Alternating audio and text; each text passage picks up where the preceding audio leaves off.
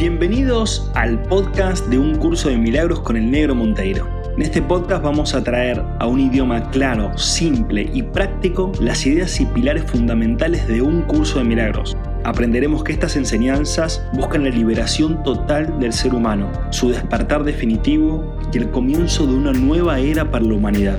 ¿Me acompañas en esta maravillosa aventura? Bienvenidos, bienvenidas a el episodio número 12 de Un curso de milagros con el negro Monteiro. Hoy vamos a hablar de la curación y la liberación del miedo. Es el título que nos toca hoy.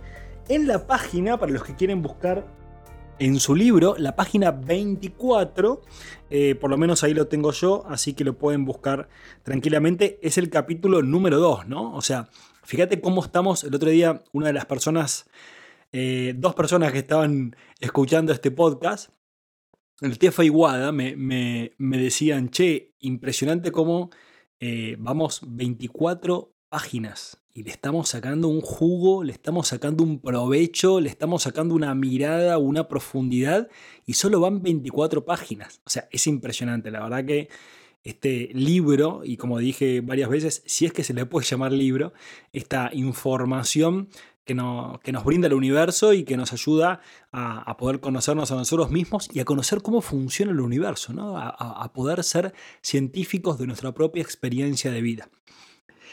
Y quiero también agradecerles eh, a todas las personas que nos escriben y que, y que nos comentan y que nos hablan de, este podcast, de cómo les está ayudando a cambiar su forma de pensar, de cómo les está ayudando a cambiar sus relaciones, de cómo les está ayudando a, a tener otro tipo de experiencia interior consigo mismo, cómo le está cambiando su forma de autopercibirse y su forma de interpretar el mundo. O sea, en definitiva, cómo está cambiando su propio sistema de pensamientos. Así que gracias a todos aquellos que nos escriben y nos cuentan sus experiencias. Y agradecer a dos experiencias concretas de dos mujeres distintas que no se conocen entre sí, pero dos mujeres que tuvieron experiencias similares, eh, que nos contaron que estuvieron a, través de escuchar el podcast, eh, tuvieron experiencias vendría a ser como del más allá. La, describieron como, como irse del cuerpo y, experimentar todo, como, como poder darse cuenta de que provienen de la fuente o que, o que están conectadas con Dios o con el universo y que son mucho más que esta experiencia humana. Así que gracias a esas personas que nos, que nos compartieron esas experiencias tan, tan hermosas.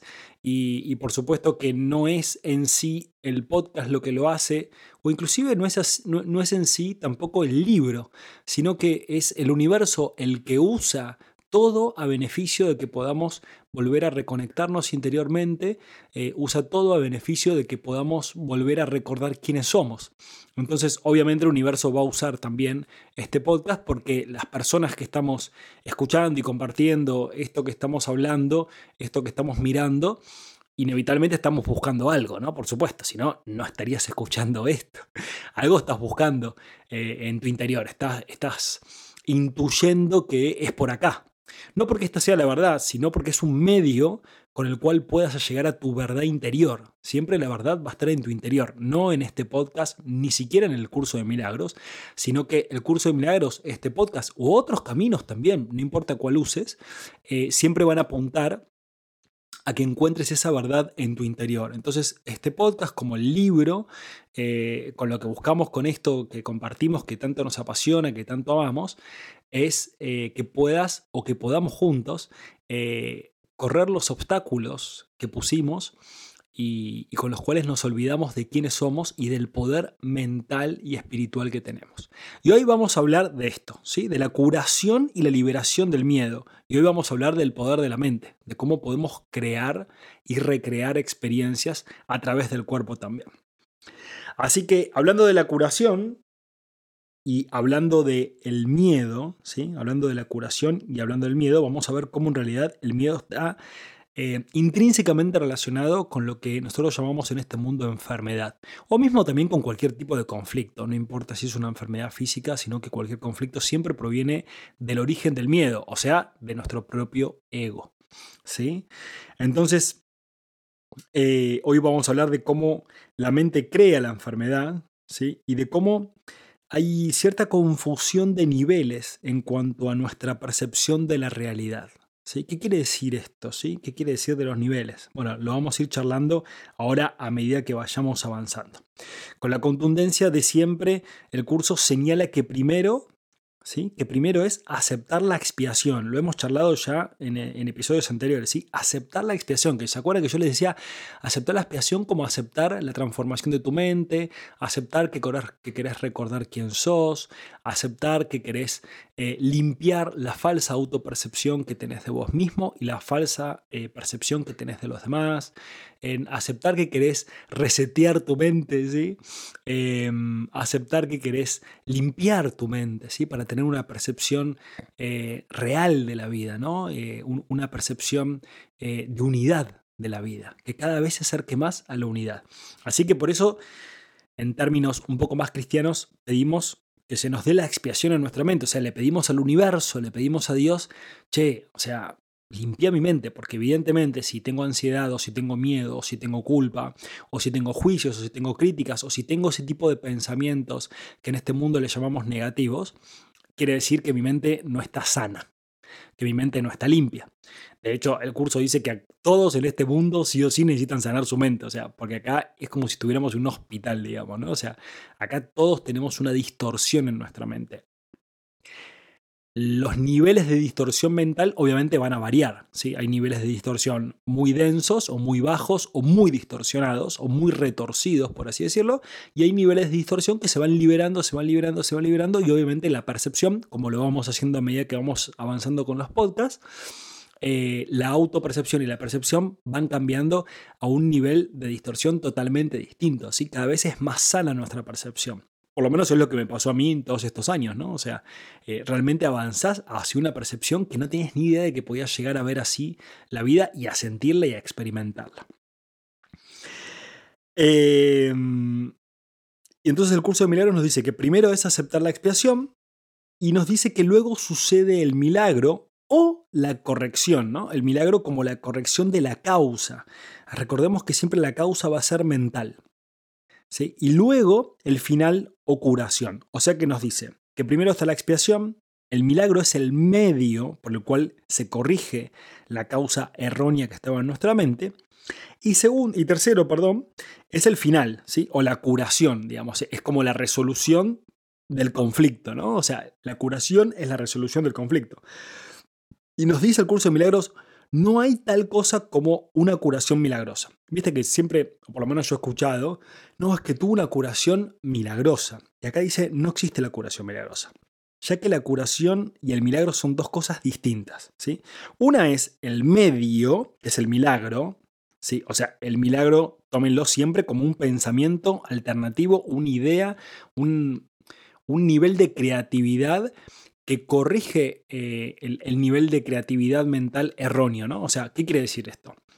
Que cuando yo tengo pensamientos durante un tiempo determinado eh, en donde me siento culpable o me siento enojado o tengo ira y no me puedo permitir sentir las emociones, eh, si estoy siendo incoherente conmigo mismo, por ejemplo, estoy trabajando en un trabajo que la verdad que no me interesa o no me gusta, o estoy en una relación en la cual realmente la quiero terminar o, no quiero estar más, pero no sé cómo irme, o tengo miedo a la soledad, o sea, cuando entramos en una incoherencia mental, justamente porque estamos desconectados de nuestro ser, eh, se da esto de un pensamiento distorsionado. Entonces el milagro viene como un pensamiento que corrige esa, esa, esa forma de ver y de sentir.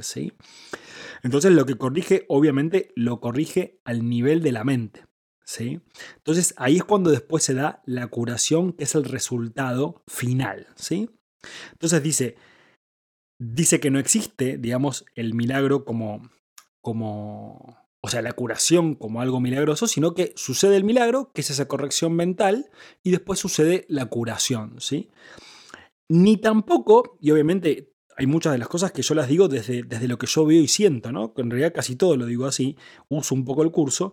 Esto, esto lo expreso yo, ¿no? Como tampoco existe la curación no milagrosa. O sea, tampoco existe la curación que no es milagrosa, como, ah, bueno, te puedes curar a través de un remedio eh, y, con ese remedio, bueno, te curaste, pero no es milagroso porque es un remedio, no. O sea, en realidad una cosa es la curación y otra cosa es el milagro, si bien trabajan conjuntamente y van unidas de la mano. Entonces, toda curación, toda curación siempre se da en la mente, no en el cuerpo. Esto obviamente es totalmente disruptivo. Imagínense, yo estudié medicina, soy médico, aprendí todo lo contrario, ¿no? O sea, en realidad aprendí que había curaciones milagrosas. ¿Qué quiere decir? La ciencia no puede explicar por qué sucede eso. Y lo otro que aprendí es que eh, está la curación no milagrosa. O sea, ¿qué quiere decir? Te tomas este remedio o, tal cosa y eso va a sanar tu cuerpo o curar tu cuerpo. En realidad no existe eso porque para el curso de milagros eh, toda enfermedad está en la mente y se manifiesta o se experimenta a través del cuerpo, pero nunca la enfermedad existe en el cuerpo. ¿Qué quiero decir con esto? Que el cuerpo no se puede enfermar y el cuerpo no se puede curar. El cuerpo no tiene autonomía. El cuerpo no tiene autonomía de ningún tipo. Es solamente un reflejo, es un lugar donde experimentamos cómo pensamos. Es un espacio en el cual, un espacio material en el cual experimentamos cómo pensamos. Y ahora lo vamos a seguir viendo. Vuelvo a decir, esto es disruptivo, por supuesto, pero lo lindo de todo esto es que nos lleva a reconocer el poder que hay en nuestra mente, ¿sí? Y obviamente va a haber que cambiar las creencias, porque si creíamos que el cuerpo se puede enfermar, bueno, eh, está, la posibilidad, si querés, por supuesto, no hay ningún tipo de obligación con todo esto, si querés puedes empezar a verlo desde otra perspectiva. ¿sí?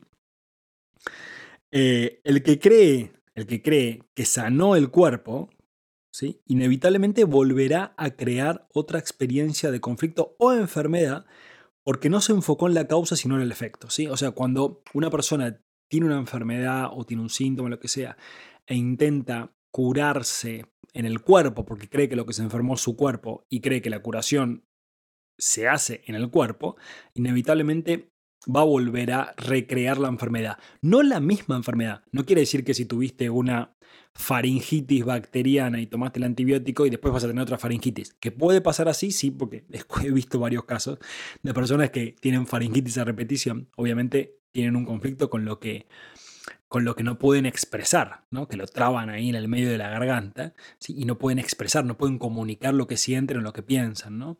evidentemente. Pero eso, eso es una decisión mental. Entonces la energía se estanca y produce la enfermedad. Entonces el curso dice que por más que vos cures el cuerpo, eh, va a ser algo falso para, para, vos mismo, porque en realidad nunca corregiste la causa, nunca viste qué te pasa mentalmente que estás creando esa enfermedad. ¿no? Por eso siempre es una mirada hacia adentro y no hacia afuera.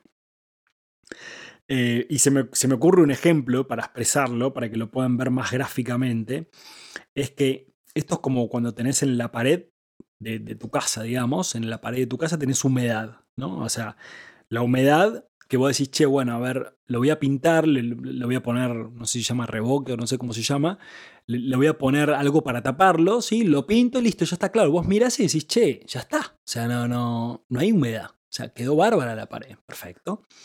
Lo que hiciste ahí es intentar corregir el efecto, pero nunca corregiste la causa. Nunca fuiste hacia adentro. Nunca quitaste la humedad y dijiste, che, ¿qué es lo que hay atrás? ¿Qué es lo que la está generando? ¿En dónde está la filtración, no? entonces no fuiste el origen. Entonces inevitablemente, ya sea por otro lado de la pared o por el techo o lo que sea, pero va a volver a salir la humedad. O sea, el conflicto se va a volver a representar. Por eso es que no tiene sentido no mirar adentro de la mente, eh, no mirar desde dónde estamos creando esa enfermedad. ¿Desde dónde nace esa enfermedad en nosotros mismos? ¿Por qué decidimos o para qué decidimos experimentar eso? No miren la enfermedad como algo negativo, ¿sí? No, no, la enfermedad no es algo malo, tampoco es algo bueno, sino que es una consecuencia. Es una consecuencia de eh, una mente que está distorsionada, una mente que eh, se siente mal consigo misma, ¿sí? Es solamente un, reflejo, una expresión, pero no es algo malo en sí mismo, ¿sí? Es parte de la experiencia humana que estamos viviendo. Ni tomar remedios tampoco es malo, ¿no? Por supuesto. Después lo vamos a leer, ¿no? Y el curso dice que no, no, no es censurable, digamos, tomar remedios, sino que se le puede dar un, uso, digamos, más práctico.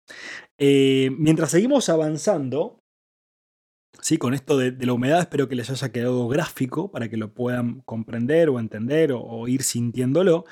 Em, más volverá a salir, dijimos, pero no hubo un reconocimiento de la causa, sino solo del efecto.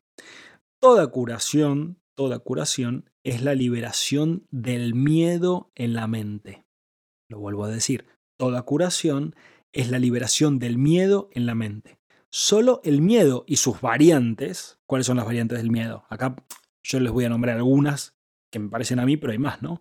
Sus variantes, ¿cuáles son? La primera, la culpa. La culpa. La culpa es la primera variante del miedo que nos enferma.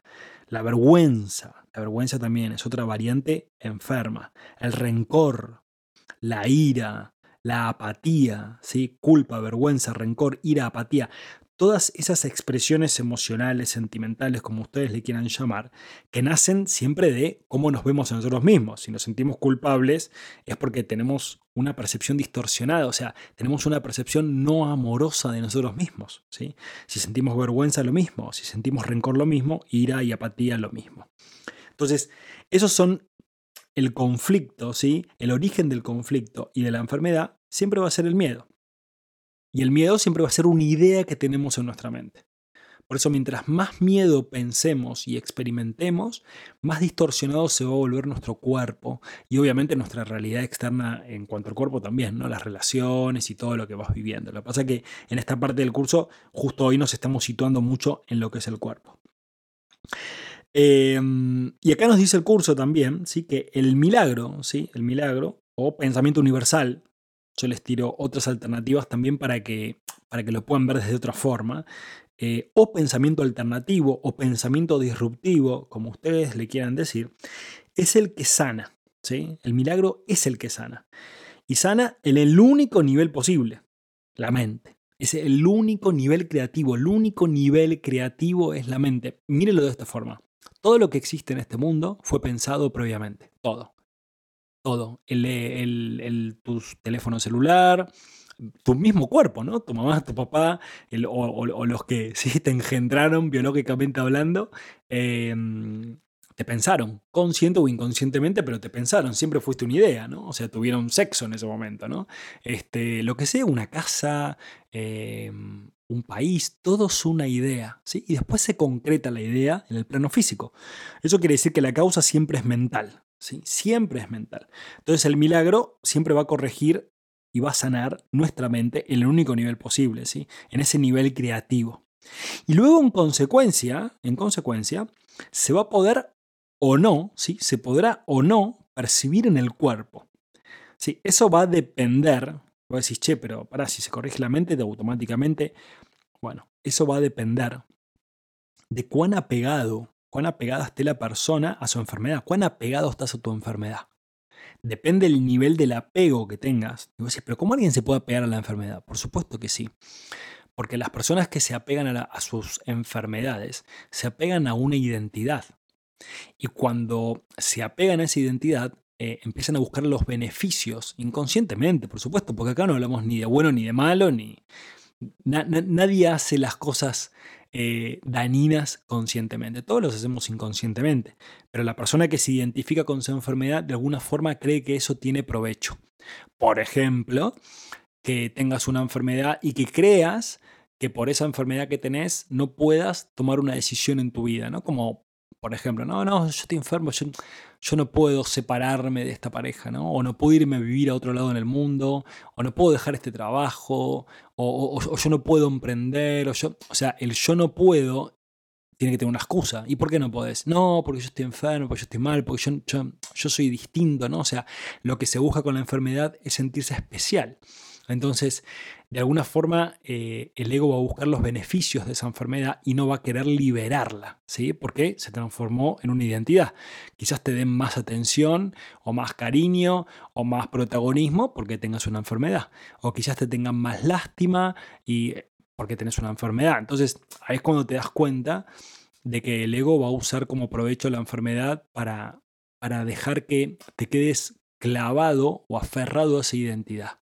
Entonces, que creas que sos. Me, acuerdo cuando me pasaba, eh, cuando trabajaba en Buenos Aires como médico, venían pacientes ¿no? que me decían, yo soy diabético, o yo soy hipertenso, o yo soy, ¿sí? o sea, me hablaban de enfermedades un poco más crónicas, ¿no?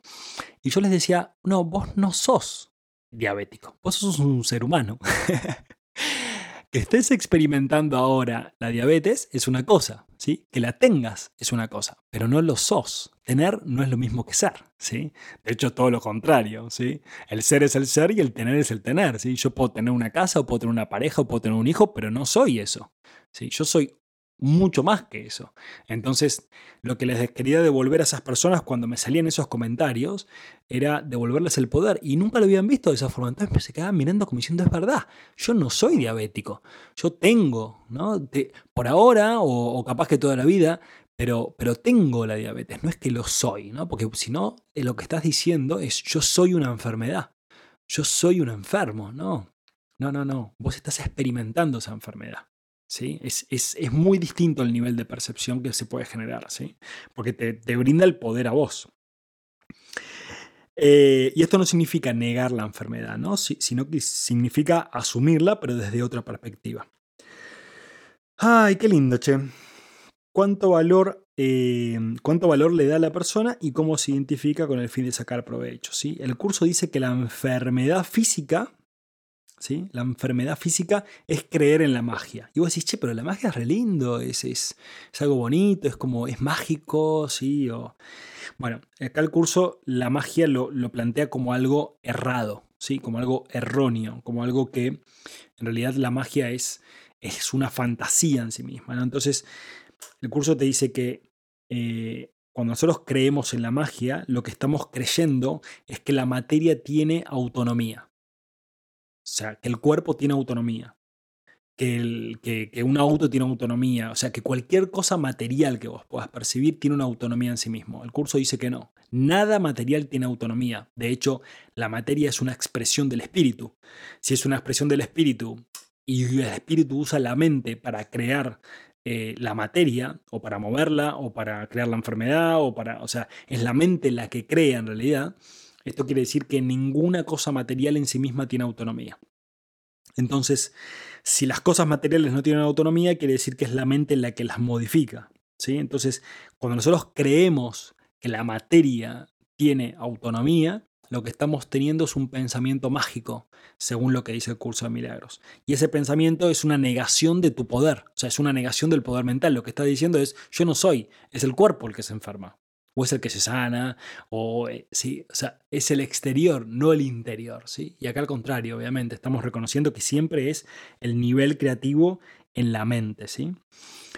Eh, y el cuerpo, obviamente, siempre va a responder a tus pensamientos. Ya sean pensamientos maravillosos o pensamientos destructivos, es el cuerpo el que responde a cómo pensamos. ¿sí? Y mientras más elevados sean nuestros pensamientos, eh, más amorosos, más contemplativos, más pacíficos, más benévolos, eh, más eh, poderosos, más, mientras más vibración tenga nuestro pensamiento, nuestro cuerpo va a vibrar más alto. Obviamente, ¿no? Porque es una consecuencia.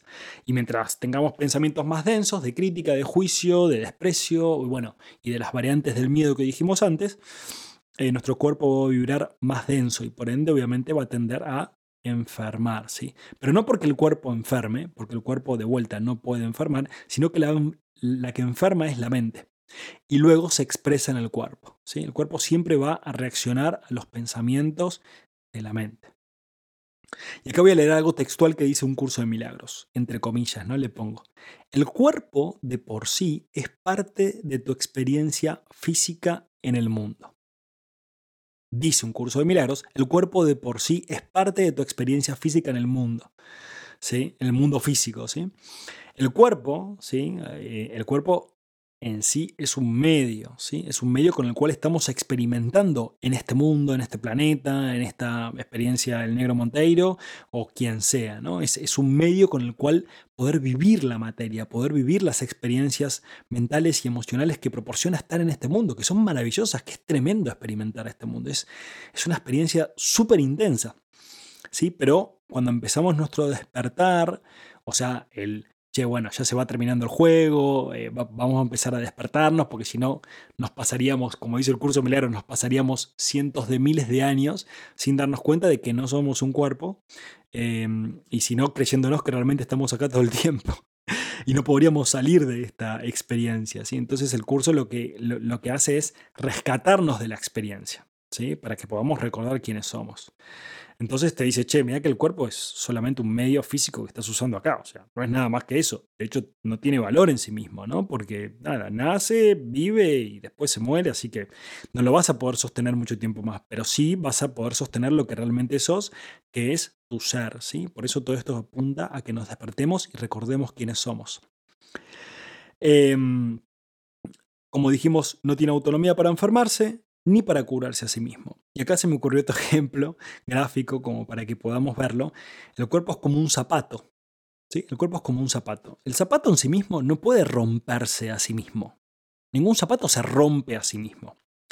Ni tampoco puede arreglarse a sí mismo. Un zapato que está roto no puede arreglarse, no puede corregirse a sí mismo. ¿Por qué? Porque es materia y la materia no tiene autonomía.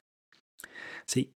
Por eso es que el zapato es solo un medio. Entonces el cuerpo es como un zapato, es un medio más, ¿sí? en donde vas a vivir la experiencia de tu propia forma de pensar. Y si querés vivir una experiencia humana maravillosa, inevitablemente vas a tener que cambiar tu forma de pensar. Si no, tu experiencia va a ser tal cual como vos la estés pensando. Em, dice el curso que todos los remedios que usamos, y acá viene algo que puede ser polémico, ¿sí? puede ser polémico por supuesto, bueno, de hecho la espiritualidad real, es totalmente polémica y es totalmente disruptiva y es muy incómoda, aunque te lleva a la verdad y, a, la, realización y al darte cuenta de que va por ahí, pero al principio puede ser un poco chocante, no, porque la espiritualidad sea así, sino porque nuestra forma de pensar es muy cerrada, muy absoluta. Entonces dice el curso de milagros que todos los remedios que usamos son principios mágicos. Acuérdense de que lo mágico es algo falso para el curso, ¿sí? Es, que lo, mágico es que lo físico tiene autonomía. Entonces, eh, estos principios mágicos ¿sí? representan la creencia en el poder de la materia, en vez de el poder de la mente. Y, y, ese es el primer paso, ¿no? El primer paso que es creer que el cuerpo causa sus enfermedades. ¿sí? Ese es el primer paso hacia el pensamiento mágico o el pensamiento falso o fantasioso. Y el segundo paso falso es tratar de curar con agentes no creativos, dice el curso. Agentes no creativos. ¿Qué quiere decir esto? Los remedios, ¿no? Y dice el curso, esto no quiere decir que no lo usemos. O sea, de hecho usa la palabra censurable. Dice, no es censurable esto. Porque, ¿qué es lo que, es lo que dice el curso acá? Si la mente aún, o sea, si la persona, ¿no? Pero la mente aún no está preparada para asumir que es ella misma la creadora de su realidad al 100%, eh, quizás sea necesario usar esos artículos mágicos, como son los remedios, para, para, que la persona pueda disminuir el miedo, ¿sí? O sea, dándole el poder a algo externo a ella, diciéndole, sí, sí, es verdad, esto que es externo tiene poder para sanarme, para sanar el cuerpo, ¿no? Em, el curso de milagros dice que a veces es necesario que esas personas experimenten a través de remedios o cosas externas, porque todavía eh, podría ser perjudicial mostrarle en realidad es ella misma la que está causando sus propias enfermedades, o sea, o sus propios conflictos o sus propias realidades, ¿no? Ya que el milagro podría crearle ese pánico. Esa mente aún no está lista para aceptar la verdad. O sea, no está lista para aceptar la verdad de su poder. O sea, es, eso es increíble, ¿no? O sea, entonces, claro, como no estás listo, eh, el universo te va proveyendo distintos medios para ir lentamente a tu tiempo y a tu forma, mostrándote paulatinamente de que siempre sos vos y que siempre fuiste vos. Y después dice el curso que en cuanto a la eficacia del milagro, es necesario que siempre se transmita de una forma que la mente pueda aceptarlo. ¿sí? Es decir, en un idioma ¿sí? que le sea amigable, que le sea familiar, para que la mente no se defienda, ¿sí? para que la mente no se cierra a recibir su propia verdad. ¿sí? Entonces, Dios se comunica con todos todo el tiempo. Y lo hace de la forma más cercana a nuestra comprensión, en el idioma más, más, más, más, posible que nosotros podamos comprender. O sea, Dios o el universo se adaptan a nosotros. Y a medida que abrimos la mente, ¿sí? a medida que vamos abriendo la mente, que vamos despertando momento a momento, el milagro aumenta su comunicación en cuanto al nivel de vibración, o sea, aumenta el nivel de vibración de nuestros pensamientos. ¿sí? Y el nivel de verdad universal adentro nuestro. Entonces, momento a momento y día a día se nos brinda la apertura mental para ir reconociendo que no somos lo que creemos que somos, sino que somos mucho, mucho, mucho, mucho más que eso. Los medios obviamente los proporciona el universo. Ahora, quedan vos y quedan mí y quedan nosotros en soltarnos, en abrirnos y dejar que las cosas sucedan. O sea, que el milagro suceda. Y con esto vamos terminando el, episodio de hoy. Gracias por, compartir, por escuchar. Eh, obviamente, escribinos, contanos eh, cómo te sentiste, cómo estás, cómo, o qué confusión tenés, ¿sí? o preguntarnos lo que quieras. Em, lo que siempre digo es ponerlo en práctica. ¿sí? No, no, tomes esto como una teología o como una creencia o como un fanatismo, sino que, que tomalo como una herramienta, como una opción, como una posibilidad. ¿sí? Siempre la verdad, acordate que va a estar adentro tuyo. No en este podcast, ni tampoco en un libro, ni en ningún lado. ¿sí? Siempre va a estar adentro tuyo. Y todo esto son los medios que se nos regalan y se nos proporcionan para que lo usemos para descubrir el verdadero poder que está en nuestra mente y en nuestro espíritu. Te mando un abrazo enorme, nos vemos en el próximo episodio, el episodio número 13, que ya te digo cuál va a ser el título. A ver, a ver, a ver. La función del obrador de milagros. Me encantó el título. La función del obrador de milagros, ¿sí? Y estamos llamados a ser obradores de milagros. Así que te invito al próximo episodio. Nos vemos, te mando un abrazo enorme. Gracias, gracias, gracias, gracias por estar, gracias por compartir, gracias por ayudarme a cumplir este sueño maravilloso, este podcast maravilloso. Y te invito a que visites nuestra página web www.b1.foundation para que puedas disfrutar de mucho más contenido, de videos, de podcasts, de ebooks, todos gratuitos para que vos puedas nutrir tu alma, nutrir tu mente y despertar juntos.